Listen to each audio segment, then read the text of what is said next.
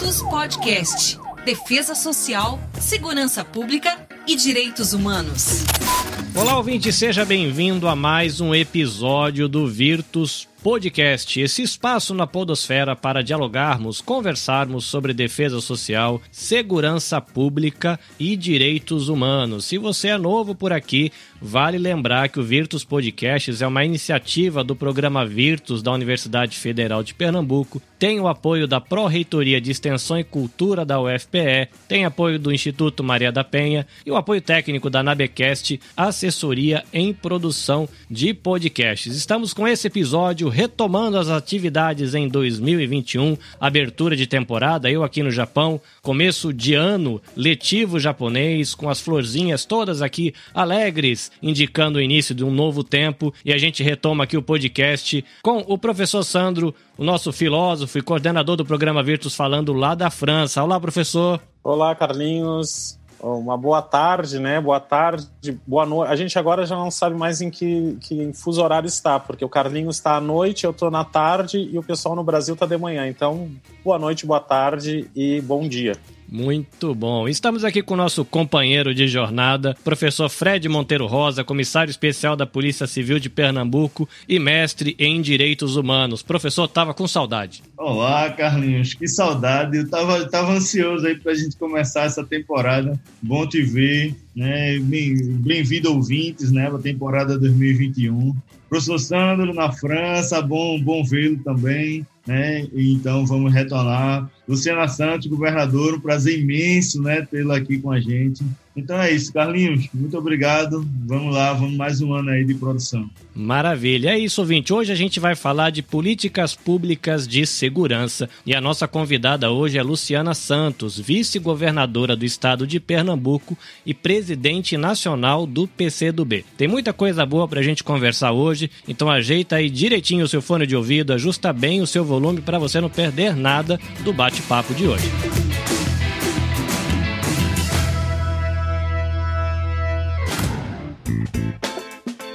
Virtus, o podcast do programa Virtus da Universidade Federal de Pernambuco.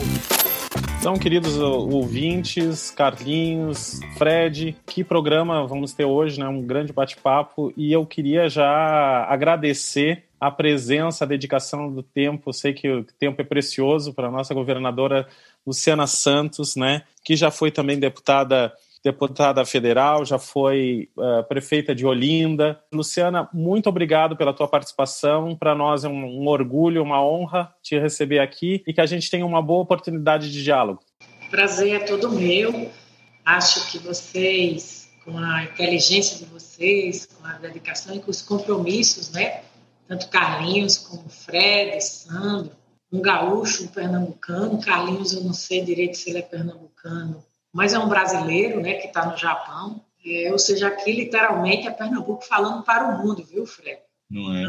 E num assunto tão candente, né, e tão importante, estratégico para o Brasil, porque vai ali num aspecto muito importante da qualidade de vida, né, que é a gente ter um, um país violento, uma das principais mazelas, né, que uma nação e um povo pode ter. Por isso, eu acho que vocês se dedicam a um tema que é crucial né, para a vida do povo brasileiro e estamos aqui para poder se aprofundar no tema e colaborar né, com esse esforço de informação e até de consolidação de alguns exemplos exitosos, né, que entre eles aqui no estado de Pernambuco, que tem gerado muitas, muitas consequências positivas. Pronto, Luciana, eu gostaria de começar por aí então. Primeiramente, eu acho para aquecer as baterias e para o nosso ouvinte, como representante, então, como presidente nacional do PCdoB, né? então, um partido comunista, comunismo e segurança pública são antagônicos? Como é que tu vês essa relação aí? Porque a gente está sempre dentro dessa aura de discussão como se direitos humanos fosse contra a polícia, como se a esquerda fosse contra a polícia ou a direita fosse a favor e uma ou outra. Nosso podcast não tem uma conotação política, mas estamos na frente de uma política aqui. Eu gostaria de ouvir então presidente nacional aí do Partido Comunista do Brasil, como é que ela enxerga e encara a, a, a segurança pública e mais especificamente o trabalho dos nossos policiais? Então, né, a esquerda e, e, a, e o comunismo, de uma maneira geral, pode-se dizer que há uma, faz parte até de uma certa formação cultural brasileira de uns ataques, né? Nós vamos completar 100 anos no ano que vem, mas tudo que carregando um conjunto de estigmas, né? Entre eles esse de que nós somos contra a polícia, tudo aquilo que signifique é, ordem, né? É, ordem no sentido amplo e correto da palavra, ou seja, e é exatamente ao contrário, né?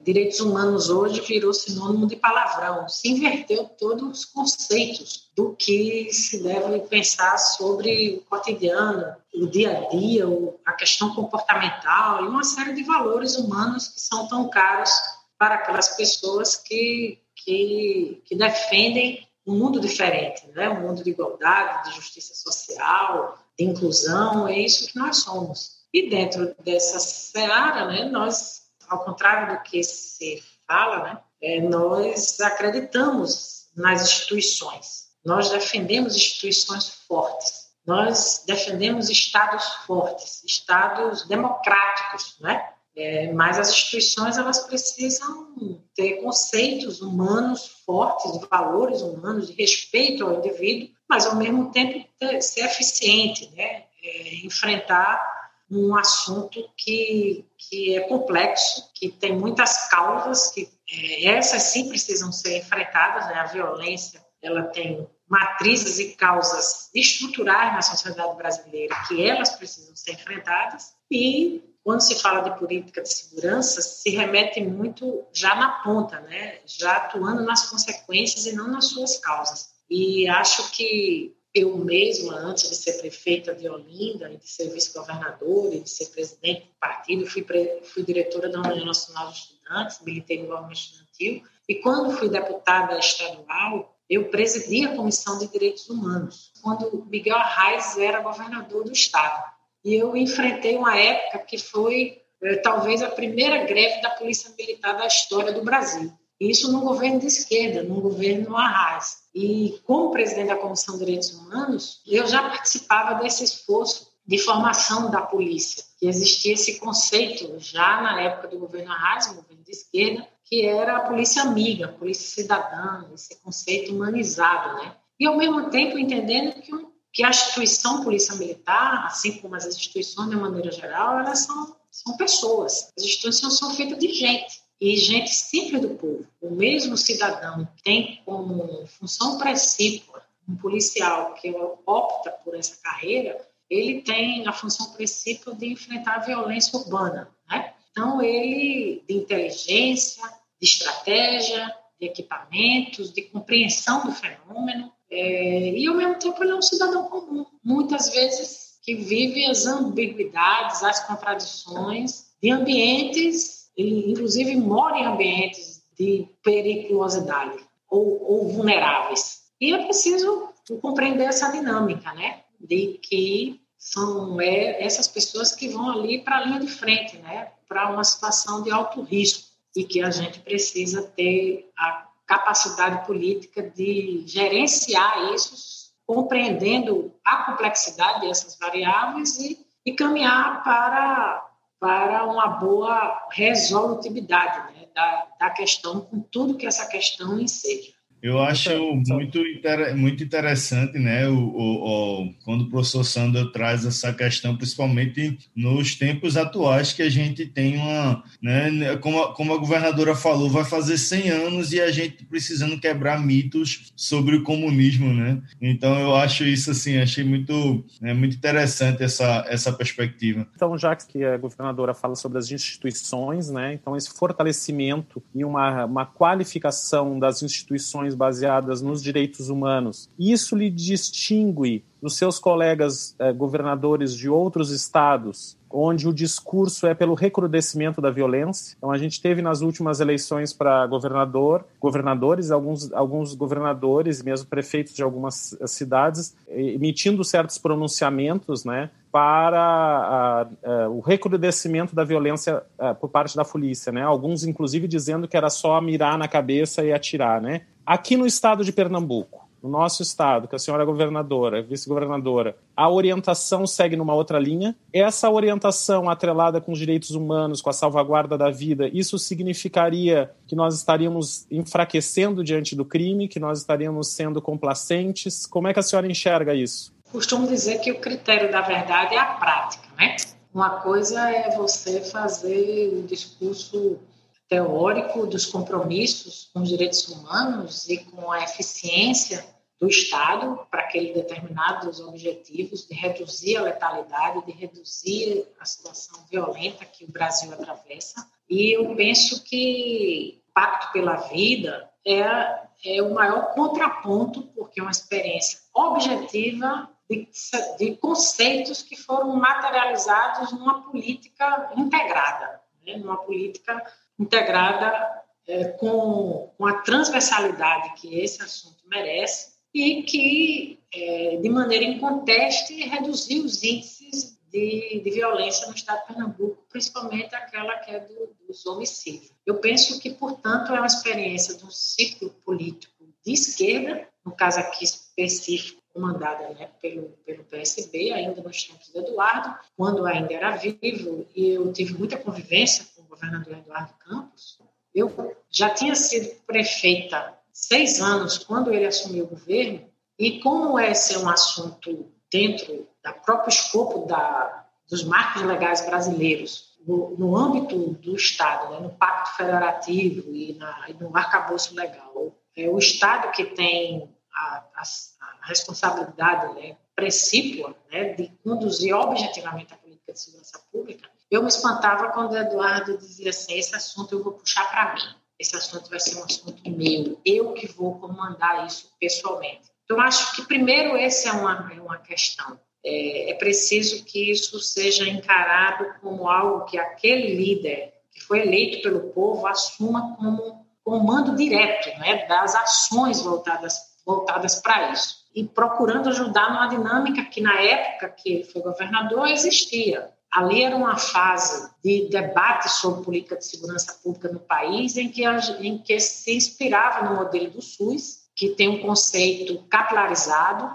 integrado, com pactuações em nível federal, estadual e municipal, e esse conceito foi rebatido para a política de segurança pública, que é o SUAS, né? o Sistema Único, o SUAS não, o SUSP, que é o Sistema Único de Segurança Pública, que tem esse conceito, que é preciso construir um grande pacto né, com os entes federados, com as atribuições de cada qual, e dar, e dar substância a isso, e dar dinâmica, e dar integração com monitoramento, controle, com metas específicas e com muita valorização e capacitação do capital humano, para usar uma palavra, uma linguagem mais técnica, né? Das pessoas que estão diretamente envolvidas naquela determinada frente, porque afinal o crime é um negócio, uma atividade de alto risco. O agente de segurança pública, ele principalmente da parte repressora, né, ele vai lidar com homicida, com traficante de droga, assaltante de banco,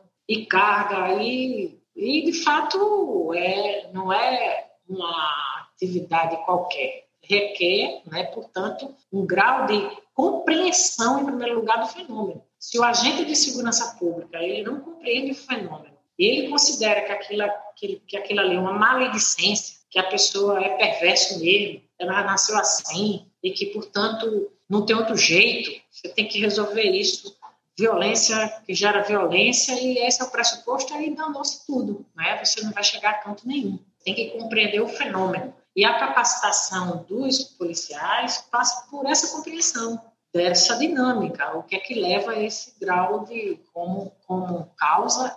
É, é claro que esse conceito de que só é a, a questão econômica que levou a isso, isso também não, não responde, não é suficiente. É um conjunto de subjetividades e de variáveis que precisa se levar em conta. Mas, para isso, tem que perseguir com muita determinação a, a transversalidade dessas ações. Então, a grande inovação que eu penso, em primeiro lugar, foi vontade política, atitude, coragem de dizer o seguinte: eu não posso naturalizar isso. Vou dizer assim, rapaz, esse negócio não tem jeito. Eu vou cuidar de outra coisa. Eu vou cuidar da saúde, vou cuidar da educação e deixa a vida me levar. Então, esse não foi o conceito que presidiu o Pacto pela Vida desde 2006, quando o Frente Popular retomou o comando do Estado de Pernambuco. Foi uma visão de que o seguinte, esse é um assunto que, que é estratégico, é necessário, não se pode naturalizar nós temos 60 mil homicídios no Brasil, como se isso não fosse nada. Né? É o terceiro país mais violento do mundo e a gente não pode conviver com isso. A gente vivia uma situação de Pernambuco de ser um dos piores indicadores que puxavam o índice de homicídios para baixo no Brasil, para passar a ser um dos primeiros locais de redução de homicídios no Brasil. Então, isso não é qualquer coisa. Então, por isso que eu digo que o critério da verdade é a prática. Então, o, a esquerda né, revelou que ela sabe ter política de segurança pública que não parte do pressuposto é, ou do Malthus, de que você resolve não só a pobreza, como as consequências dela, matando, dizimando, e esses que você, Santos, referiu, que foi o Wilton, do Rio de Janeiro, que, ou como tantos outros, né? o próprio o próprio Bolsonaro, presidente do Brasil, que faz apologia a esse tipo de lógica, né, para poder enfrentar a violência. Então a gente demonstrou que é possível. Então a gente fez um diagnóstico né, da situação, criou um plano que ele era praticamente inexistente, era uma coisa muito pontual, né? Os valores, muito importante isso, os valores do Pacto pela Vida. Então, o valor é o seguinte: o que é valorizado, inclusive valorizado do ponto de vista de premiar, o que é premiado, e premiado é rebatimento, inclusive, da valorização profissional de homenagem, etc., mas também salarial, a promoção de, de, de o seguinte, você é premiado se você não matar, senão vai embora. Nem, nem das, dos agentes de segurança pública, nem dos criminosos. Então, isso não é qualquer coisa. Os valores do Pacto pela Vida, as linhas de atuação, o modelo de gestão, que é esse, né? Você senta numa mesa e faz monitoramento permanente de câmaras técnicas, né? São as seis câmaras técnicas de assuntos é, mais convergentes, que têm metas em comum, objetivos em comum, e você junta Ministério Público, Sandro, às vezes, né? E Fred e Carlinhos, às vezes, às vezes a gente não tem uma dimensão como isso se dá.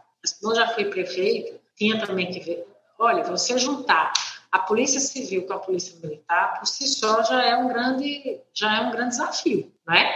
Você fazer com que eles dialoguem. Ou então o, a promotoria, o Ministério Público. Você senta numa mesa, bota ali o representante do sistema judiciário, o Tribunal de Justiça, o defensor público, a defensoria pública, o promotor, ou seja, o sistema de gestão né, das demandas propriamente daquilo que a gente chama da supraestrutura do Estado, que é, que é, a parte democrática do Estado. Então, você junta esses atores, ó, Tribunal de Justiça, o promotor, a, que é o fluxo, o fluxo pelo qual naturalmente se dá os acontecimentos da violência. Então, a ponta, a matriz, e ao mesmo tempo os gestores. Quais são as responsabilidades da Secretaria de Saúde, da Secretaria da Mulher, da Secretaria de Educação, da Secretaria Aqui em Pernambuco, Paulo Câmara criou uma secretaria própria para as drogas, pela força que esse fenômeno tem no aspecto da segurança pública hoje no Brasil.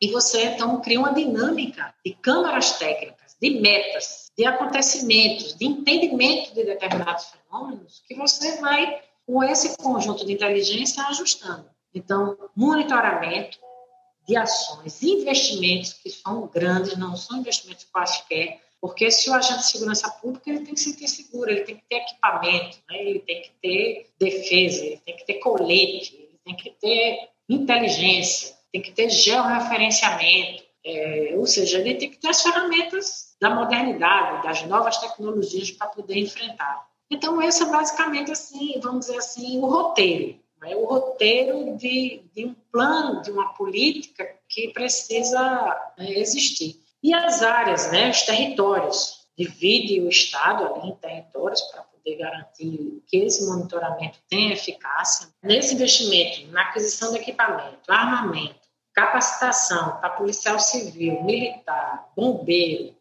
polícia científica, ela tem que se sentir com, com segurança. Então, são coletes balísticos, anatômicos, resistentes. É isso que eu já falei, né? De viaturas, né? Mas principalmente de inteligência. De agora mesmo nós importamos tanto tanto o processo hoje que a gente está fazendo de, de digitalização da, da carteira de identidade, passando pelas tecnologias faciais, que é a importação que a gente está fazendo da China. Tudo isso são ferramentas modernas que nos ajudam né, a, a ter uma estratégia para o enfrentamento da violência.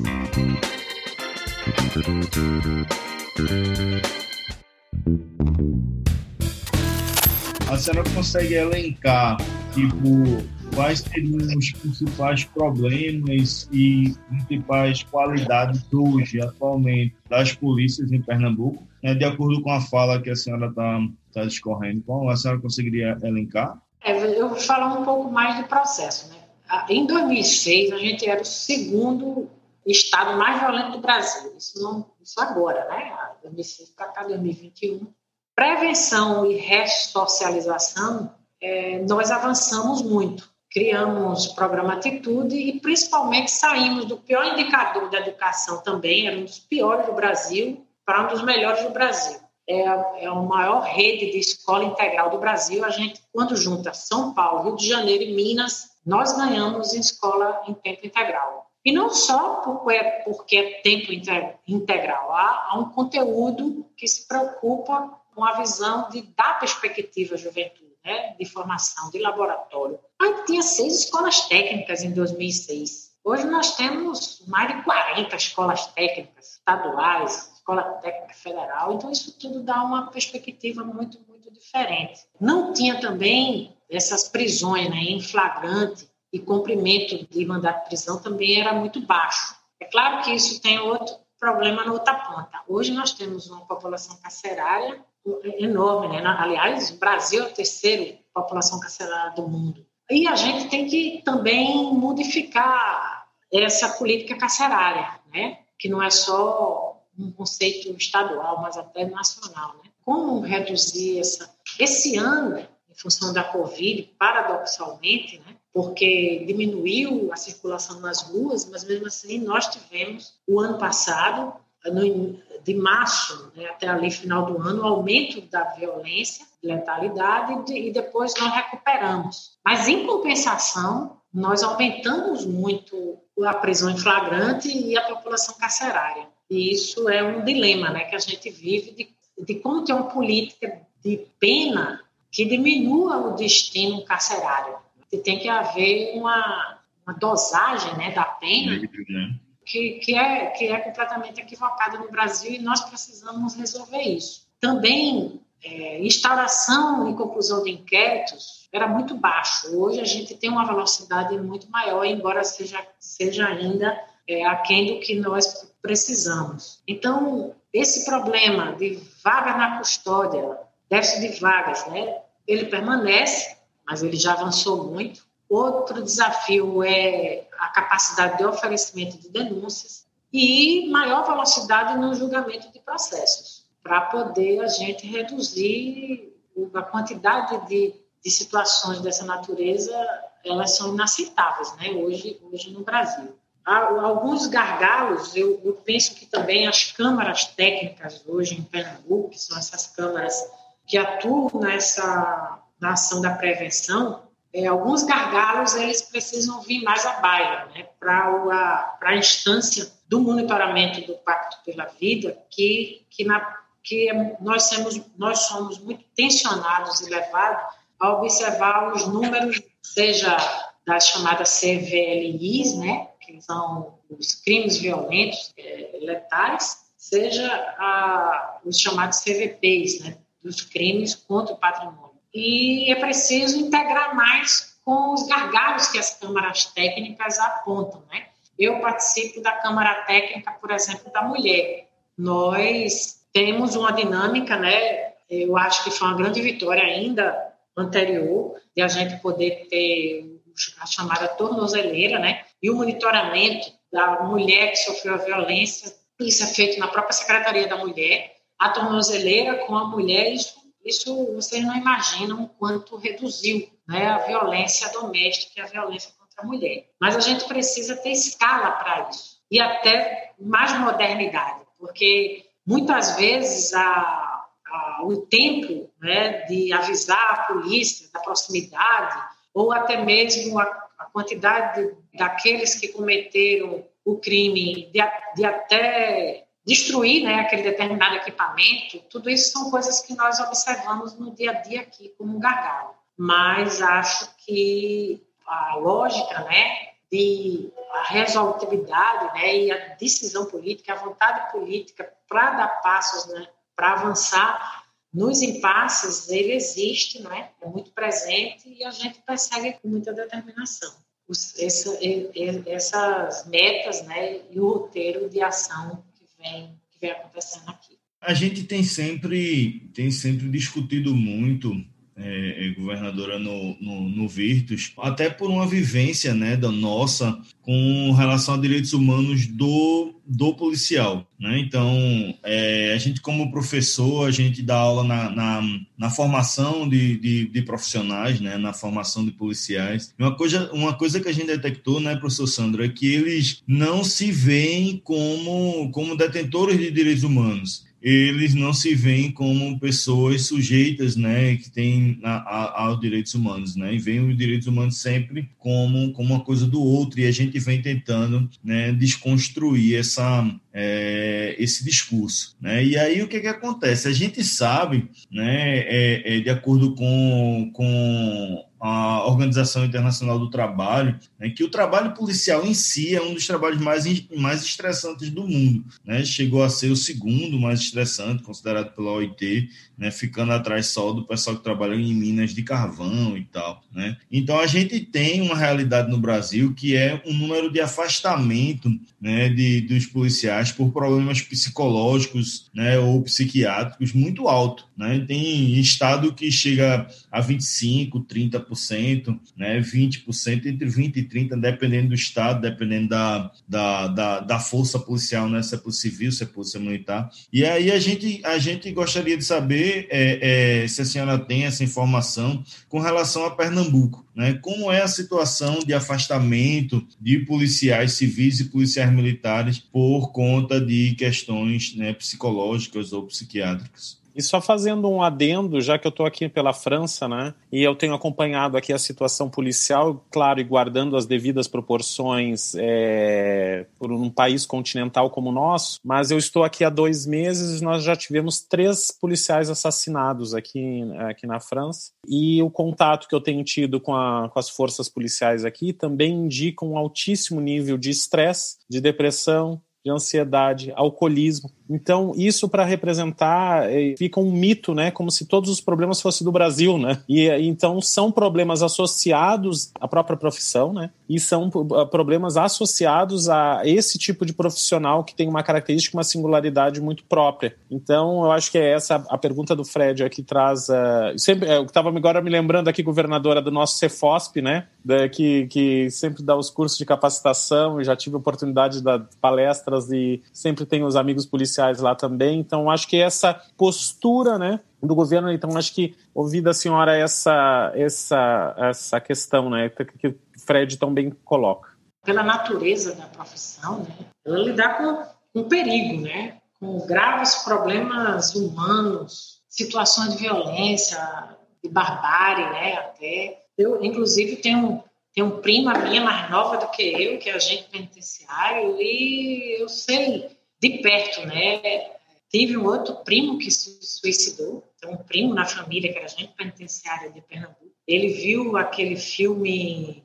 Tropa de Elite? Exatamente esse. É, a, a, mulher, a esposa dele disse que ele deve ter assistido umas 10 vezes aquele filme Tropa de Elite. É um ambiente que vai levando você a um estado psicológico muito muito grave, né? Porque você está ali na ponta lidando com ah, então, a incidência de depressão, né, de ansiedade, de diversos transtornos mentais, ele vai crescendo ao longo desses anos e levando também ao suicídio, né? E, e, e, a gente tem procurado aqui né, fazer serviço de saúde, assistência psicológica, campanha de orientação para amenizar o impacto dessa doença. É claro que, vamos dizer assim, que essa não é a vulnerabilidade ao suicídio, ela não é um problema restrito à atividade profissional. Você sabe que esse é um certo fenômeno em função desse mundo contemporâneo aí e de uma crise de valores que é muito mais abrangente. Agora, sem dúvida que o recorte específico para a população que lidar na ponta, ela é muito mais, a incidência, ela ela se torna mais relevante né, pela atividade principal que o cidadão, que, que aquele determinada pessoa desenvolve. É, a gente tem uma série de terapias né, que são oferecidas aos policiais da corporação por meio do Centro de Assistência Social, procurando fazer acompanhamento psicológico, psiquiátrico, né, dependendo do caso. É, a gente também tem um núcleo de apoio dependente químico, que é o NADEC, né, principalmente em função mais do alcoolismo. Né? É, então, a gente tem terapias integrativas, como yoga, meditação, acupuntura, constelação familiar e até mesmo também nas unidades, nas unidades de, de, de saúde. A gente tem uma diretoria de articulação social e direitos humanos, aí é mais no sentido de formação, além do Cefosp, que o Sandro acabou de falar, a gente também tem uma parceria há anos, há décadas, com o Gajop, que é uma organização social, uma ONG de vanguarda aqui nessa, nessa luta de, de direitos humanos, mas que por isso mesmo acumulou bastante expertise, né? É, e a gente faz parcerias e a gente procura ter dentro né, da, da própria corporação uma verticalização de cuidado, né? E de muita solidariedade entre os pares né, da corporação. Eu, inclusive, como vice-governadora, né, tenho uma relação direta até com o apoio da Casa Militar e, e convivo né, com a dinâmica aqui de um grupo de policiais que se revezam e que retratam né, o, o dia a dia, a dinâmica das suas angústias né, e medos e contradições. Né? Tem sido uma experiência, um aprendizado também muito rico, porque nenhum gestor, nenhum técnico, ele sozinho é capaz de explicar ou de, ou de apresentar alternativas para, aquele, para, para o determinado fenômeno. Há de haver essa troca, né, e até de sugestões e de encaminhamentos, que é um aprendizado permanente, para a gente poder dar conta do quanto impacta na saúde mental do, do, do profissional que tem essa, do agente público que tem uma função de alta periculosidade. Então, a gente discutindo aqui sobre gestão, a próprio esse respaldo ao trabalho do policial, essa qualificação do trabalho policial agora vista dentro de um contexto da gestão, mas não deixa de ser também animador, né? É por conta do que faz a proposta do próprio Virtus, né? Que nasceu dessa necessidade de agora dentro da própria Universidade Federal de Pernambuco de respondermos também a essas demandas agora dentro da nossa especificidade, né? Então, eu acho que é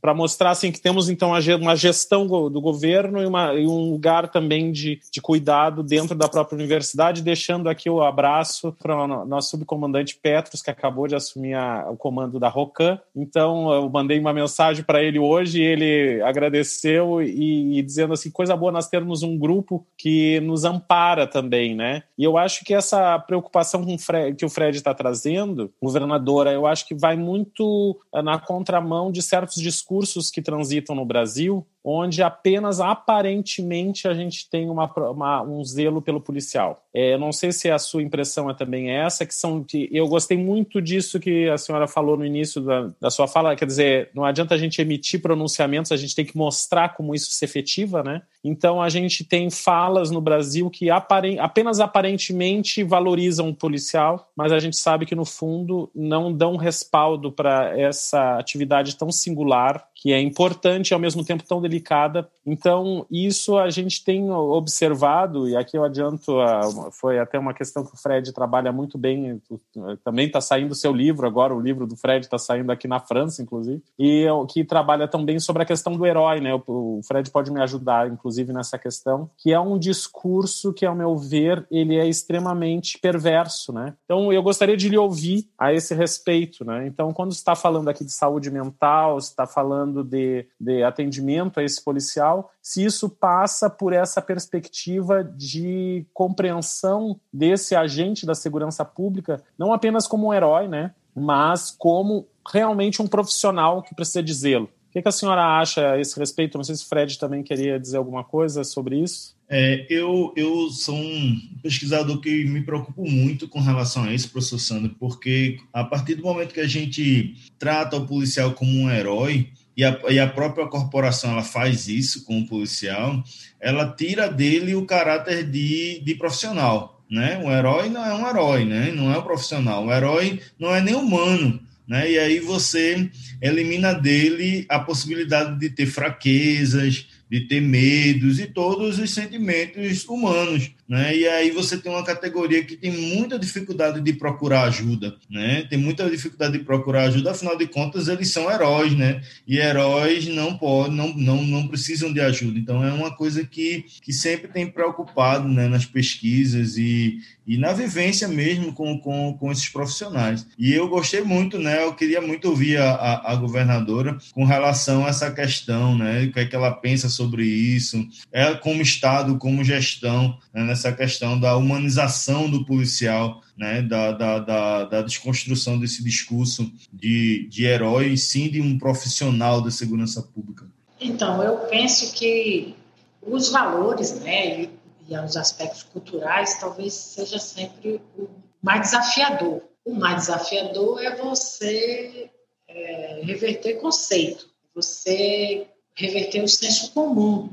O senso comum do papel da polícia é de fora para dentro e é de dentro para fora, porque, como eu falei antes, as instituições são feitas de gente. E esse esforço né, de, de qual é o seu papel, o seu como agente público, ele, ele, ele, esse tipo de, de, de conceito, ele, ele ajuda também você a próprio se defender. Haver uma situação em que você, embora esteja na ponta de uma atividade de alta periculosidade, se você tiver uma política com o conceito correto, você tanto você tanto não não corre risco, você diminui seu risco de vida e, e diminui a, a, a, mortalidade, né? Então é, é uma é uma moeda que tem duas faces e que e que quanto mais você compreender, quanto mais compreensão do fenômeno e a sua capacitação técnica, com inteligência, com estrutura, mais você garante uma sanidade, uma tranquilidade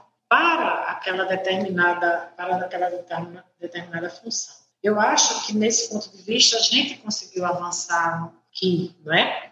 Eu acho que nós estamos entre as polícias mais técnicas no Brasil, se for olhar os resultados, né?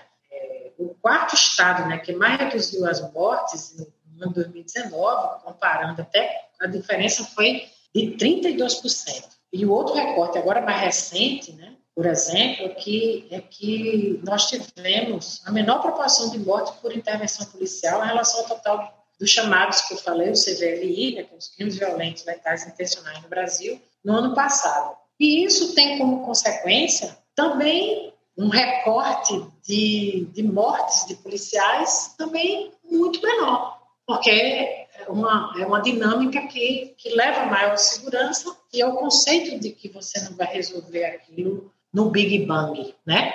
Então, ou é matar ou é morrer. E essa, essa lógica de matar ou morrer, ela, ela é interceptada quando você tem uma adoção de, de uma capacitação e de uma polícia cada vez mais técnica e mais preparada. E isso dá mais conforto psicológico também para aquela para, para esses objetivos. Essa retaguarda né, da própria corporação, nessa, nessa dinâmica da relação, na hierarquia da própria polícia, né, dessa solidariedade necessária. Essa atenção é uma coisa que é um aspecto que a gente persegue cotidianamente, junto aos comandos, junto aos, aos aquela, aquela hierarquia na corporação que precisa ter esse tipo de sensibilidade. Por isso, essa, esse esforço de ter muita capacitação, mas de ter uma rede de assistência psicológica, e não só psicológica, mas muitas vezes ao aspecto psicológico ou psiquiátrico. Ele, ele responde fisicamente, né? observar também isso, e há todo um atendimento especial, né? É uma rede bastante é, significativa do atendimento especial a, a, aos membros da corporação. E é isso que a gente vem perseguindo aqui dia a dia. Das unidades de saúde específicas, né, tanto psiquiátrica como de uma maneira geral, do, do, da própria cobertura própria né, da, da saúde, para haver mais conforto, né, não só os policiais, mas a própria família.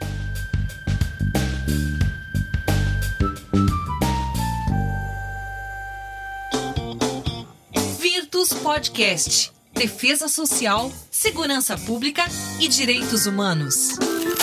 Professores, uma coisa legal do diálogo de hoje é que a gente tem aqui quatro pessoas no episódio. Nós temos a vice-governadora aí como representante da gestão pública. Nós temos o professor Sandro, que podemos dizer aí representante da academia. Nós temos o Fred aí como representante do corpo policial, eu como alguém aqui, vamos dizer assim, representando a população, a cidadania. E é legal que no diálogo essas nuances elas foram trazidas, né? Se falou um pouco da importância da academia, da gestão pública, do papel da própria polícia. Então, para a gente caminhar para o final, eu gostaria de pedir para vice-governadora, uma mensagem aí para a cidadania e aproveitar uma mensagem para o corpo policial também, de que eles têm um papel muito importante quando a coisa espreme sobra para eles, né? A gente fica feliz quando tá seguro, mas quando a coisa espreme sobra para o policial, eu acho que vale a pena a gente aí deixar uma mensagem para a pessoa que tá lá, o profissional que tá na rua, cuidando da gente quando a gente sai para comprar o pão na nossa padaria. É, eu, eu penso que uma, um, dos, um dos grandes desafios da gente né, na,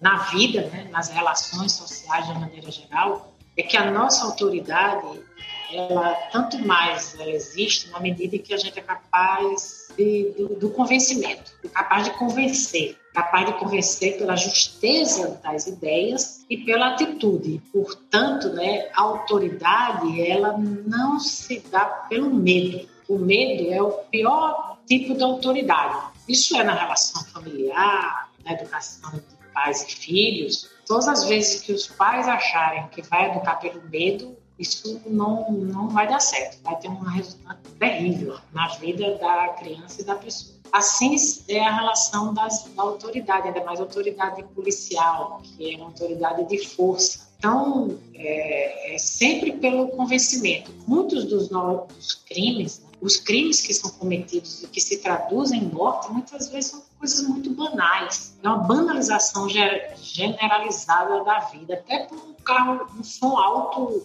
um vizinho é capaz de matar o outro. Ou porque no trânsito atravessou. Então, se você tem uma equipe que tem um papel preciso da segurança pública, ela tem que partir desse pressuposto, né? O agente de segurança, ele é, antes de tudo, é esse pacificador desses conflitos que muitas vezes são conflitos secundários, né? É, banais e que se traduzem nada mais nada menos na perda da vida. Então, o que eu posso dizer, né, é que o papel estratégico, né, tem os agentes de segurança pública, quanto são fundamentais para a sociedade, né? E, e, a, e, a, certeza de que quando existe uma política coletiva em que a, os, esses os agentes públicos, policiais militares, não estão sós, que eles fazem parte de um conceito mais abrangente de, de, de direitos e deveres da sociedade, eu penso que a gente pode ter um resultado melhor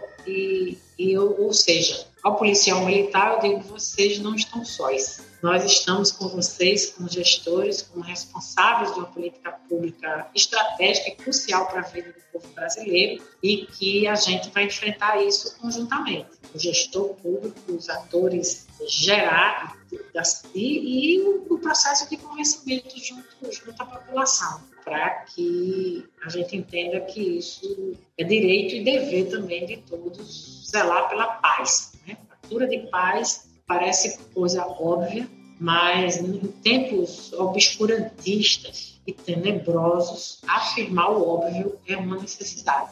É, a cultura de paz, ela, os valores humanos, né, do amor ao próximo, do respeito à diversidade de opinião, é, isso é a grande palavra de ordem do momento, que precisa ser cada vez mais embandeirada, difundida. Vamos, de fato, ter a capacidade de compaixão. Não é no sentido religioso da palavra, no sentido de se colocar no lugar do outro, né? De ter sempre a compreensão que o dia a dia, né, da dinâmica da nossa vida que a gente só vai poder ser feliz se todo mundo conseguir ser feliz. E é, e é por isso que a gente está nessa luta, nessa luta por igualdade, por justiça, por inclusão e de um mundo de paz. Governadora, é um prazer ouvir essas suas palavras. Agradeço imensamente, né, em nome da Universidade Federal de Pernambuco, em nome do programa Virtus, em nome do programa de pós-graduação, mestrado em Direitos Humanos e do programa de pós-graduação, mestrado em Filosofia da Universidade. Eu acho que esse foi uh, um marco né, para o nosso trabalho. Agradeço muitíssimo. E agora, pelas suas palavras, eu fiquei me lembrando muito do, do Mia Couto, né, que eu gosto tanto, que ele diz, né, quando nós estamos mergulhados mergulhados no medo, nós olhamos para o horizonte, em vez de ver nos caminhos, a gente vê,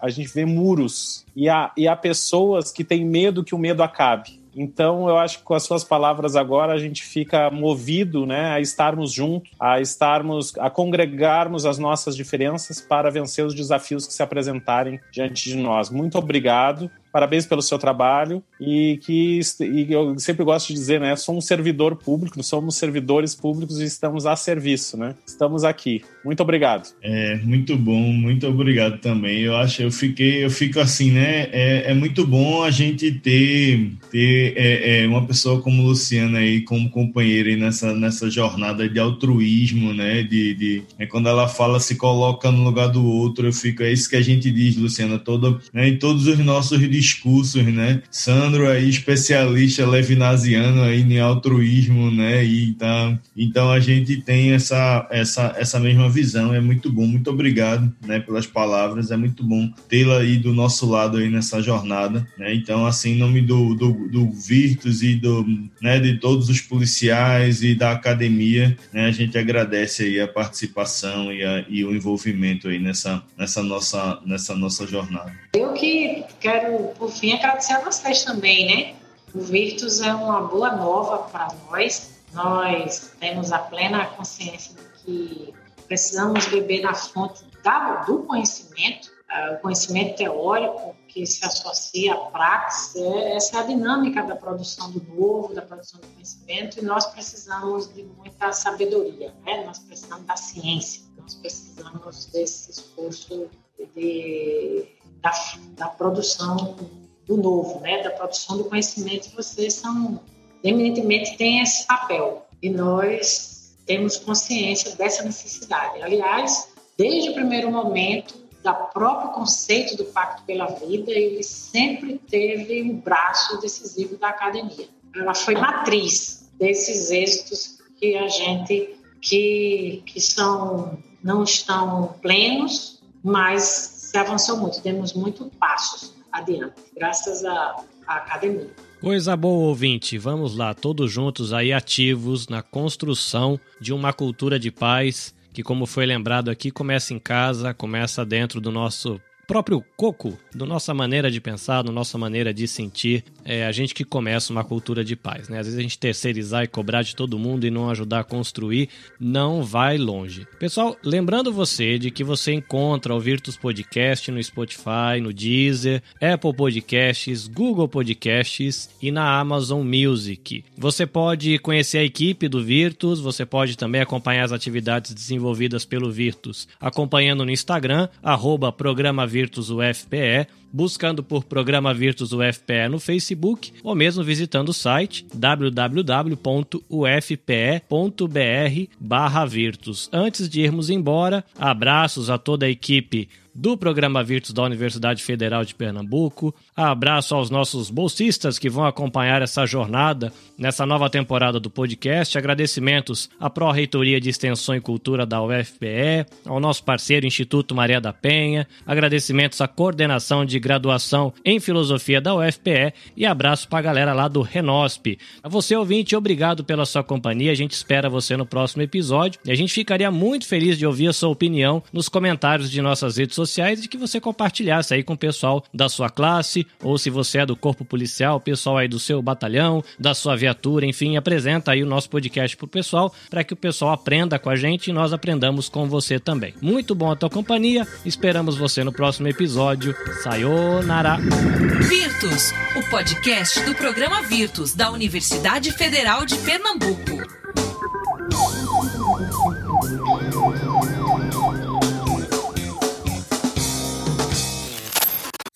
Este episódio foi editado pelo Nabecast. Saiba mais em www.nabecast.jp. Nabecast, conectando pessoas, desenvolvendo amizades, construindo parcerias e compartilhando vida através de podcasts.